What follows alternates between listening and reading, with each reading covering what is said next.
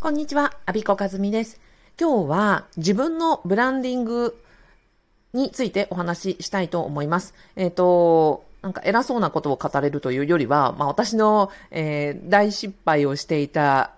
えー、過去、黒歴史とですね、えっ、ー、と、今だったら簡単な方程式があるなというふうに感じているので、えー、それをお伝えしたいと思います。結論から言うと、誰でもできる、えっ、と、例えば、現役公務員でもできる自分のブランディングって、肯定式は自分の、え今の、え苦しんでいるポイントと目指したい未来のこのギャップそのものをブランディングするということです。えっ、ー、と、なんだろう、ブランディングっていうと、なんか私素晴らしい人でございますっていうこととか、自分がこういうことできます、こんなことが得意です、こんなことやってきましたっていう、その実績のひきらかしみたいな感じがしたりして、で、それで、なんだろう、自分には何もないですっていうふうにおっしゃって、で、資格をあれこれ取ってみたりとか、自分のこう、ステータスを上げようと思ってみたりとか、でも結局、その、いろんな資格を取ったり、ステータスを上げようとするんだけれども、その業界ってもっともっとすごい人がいっぱいいるから、結局どんな、あの、資格を取ろうが、ステータスをね、あの、求めようが、上には上がいて、やっぱり自分のブランディングはできなくてっていう、この負のスパイラルに入っている、あ、のがま、まさに私だったんですね。で、あとは特技、えー、できることからあのブランディングしようと思って、私の失敗談はですね、えっ、ー、と、私、ストレングスファインダーという自分の強み診断ツールで、ポジティブっていうのが1位なんですよ。ポジティブっていうのは何かっていうと、人を、え、ー、と、ポジティブにさせる。要は、励ましたりとか、えー、勇気づけたりとか、元気づけたりとかするのが私の強みなんですね。あ、そっかと。自分の強みってここなんだって思って、で、えっ、ー、と、ブログをね、始めた、ワードプレス始めた時につけた、えっ、と、この時のタイトルが、チア、チャンス、チェンジっていう3つの C の頭文字がついているのを、なんかかっこいいなと思って、私の強みっぽいわと思ってですね、なんか人をこう励ましたり、チャンスを与えたり、なんかと人生を変えられる人になりたいみたいな思いを込めて、えっ、ー、と、えチア、チャンス、チェンジっていうワードプレスの名前にしたんですよ。ああ、もう今考えたらもうあれですね、もう甚だ、あの、寒くてちょっと笑ってしまう、苦笑してしまうようなタイトルなんですけど、でもそういうふうに私勘違いしてたんですよ。自分の強みが、えっ、ー、と、なんか売り物になる、ブランドになると思って、そんなふうにつけたんですけど、今考えるとまあ、こんなもの誰も読みたくないよねって話はもう本当によくよくわかります。何が間違ってたかっていうと、自分の強みがブランドっていうふうに勘違いしてたってことなんです。じゃあ今、えっ、ー、と、だったら当時の私に、あ、このね、ちょっと黒歴史には、あの、余談があって、私のツイッターアカウント、ムービング 3C っていう、えっ、ー、と、アカウントなんですよ。これが何かっていうと、この、うんと、3C というのはさっきの、えー、チア、チェン、チャンス、チェンジっていう3つの C の頭文字を取って、3つの C という風に取った。だからワードプレスの、えー、ブログのタイトルから、あの、横展開して、ツイッターのアカウントの名前にしたんですよね。だからこの、あの、3C という言葉を見るたびにですね、私の、あの、間違ったこう、ブランディングの、えー、なんですね、え痛々しさに、え苦笑いするという、えー、余談がついております。で、えっ、ー、と、話は戻りまして。じゃあ私が今、えっ、ー、と、そのいろんなね、方のブランディングとか、そのマーケティングとかを学んで、じゃあ、その、現役公務員でも、えっ、ー、と、どうやったらブランディングできるかっていうのは、今、自分が置かれている多分苦しい状況、えー、ハンディとか、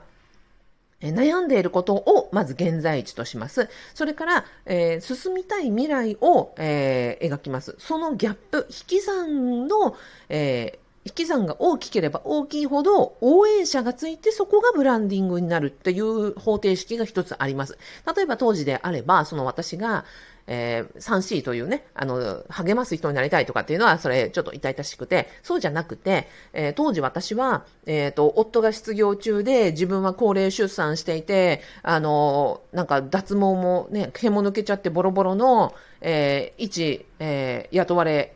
40代の、えー、子持ちが、えー、なんか人を励まして元気づけられるような、えー、キラキラした働き方を目指したい。ブログみたいな感じだとどうでしょうか？要は、えー、自自分は今、当時そういう苦境にあるんだけれども、でも目指したいところは、えー、そういうところなんだと、人になんか励ましたりするような、で、自分も輝けるような未来を目指したい。だけど、今自分ボロボロ。でもその、えっ、ー、と、ここを、ギャップを埋めるために一段一段進んでいく過程をブログとか、あの、発信のツールにしていく。まあ、ツイッターでも何でもいいんですけど、その発信にしていく。すると、自分も、ああ、そうなんです。私も高齢出産して、今もうズタボロなんだけど、えー、で、夫が、あの、いろんなことがあって、ズタボロなんだけど、でも私ここを目指してます。なんか見てる人が元気もらいました。私も同じだけど今日も頑張ろうと思いましたって言って、えー、そこに応援者がつき、そ、そこそのものがブランドになっていくってことなんですよ。でね、そのブランドも、自分のブランディングって、なんかこう、確固たるものがそう、一生ずっと看板を背負っていくということではなくて、じゃあそれが日々日々改善していけば、やっぱりそれがどんどん実現されていくわけですよね。そしたら今度は、またその進んだ先から、えー、次進みたい未来に向かって、えー、なんだろう、ブランディングを変えていって、で、またそこに応援者がついていく。で、結果的にその積み重ねがあることによって、あなたになんか、あ、例えばブログの書き方教えてほしいですとか、えー、なんかブランディングの仕方教えてほしいですとか、何でそんなに毎日そんなに頑張れるのか、その、えー、メンタルの秘訣教えてほしいですとか、時短術を教えてほしいですっていう、そのプロセスで頑張っている様子を見た人から、なんか、例えば、あ、読書術を教えてほしいですとかね、でいろんな、えー、ご質問が来るから、そこが、え、結果的にそのコンテンツになり、あなたの売り物になっていくっていうことになります。どうでしょうか。で、じゃあ今の私だったらどうするかなっていうのをもう一個考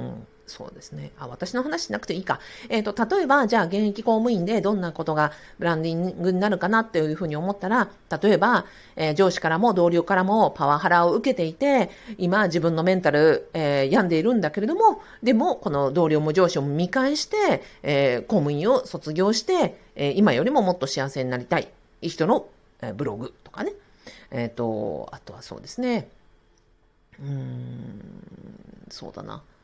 シングルマザーで、え身内、あの、そうですね、シングルマザーで、えー、孤軍奮闘する公務員が、えパートナーを見つけて幸せな、えー、ファミリーを築きたい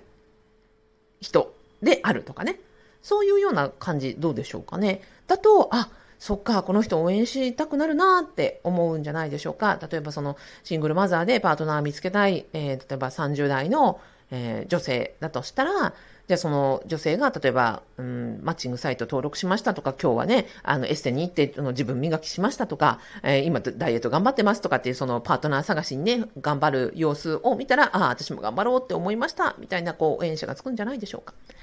で、前何かのそのイベントの時の立て方で、えっ、ー、と、大先生目線、先輩目線、当事者目線がありますって、私3つのその視点を申し上げました。で、ここでブランディングも大先生目指しちゃダメです。えー、例えば、なんか金メダリストとか大学教授とか、あの、企業経営者とかそういう、なんかもう、そもそも大先生視点の人などであれば、自分の実績とか、えっ、ー、と、経歴を持って、それそのものがブランドになります。だけれども、えっ、ー、と、一、えー、公務員とか、一、えー、個人で、えー、そういうような、あの、肩書きとかもないのであれば、じゃあ、当事者目線、先ほどの、今、えー、苦境に置かれてるんだけども、こういう未来を目指して頑張っている人として応援される方が、結果的にその先輩という立ち位置になり、教えてって言われる人になり、それがコンテンツになって、お金になって、収入になっていくっていう、え、のがあります。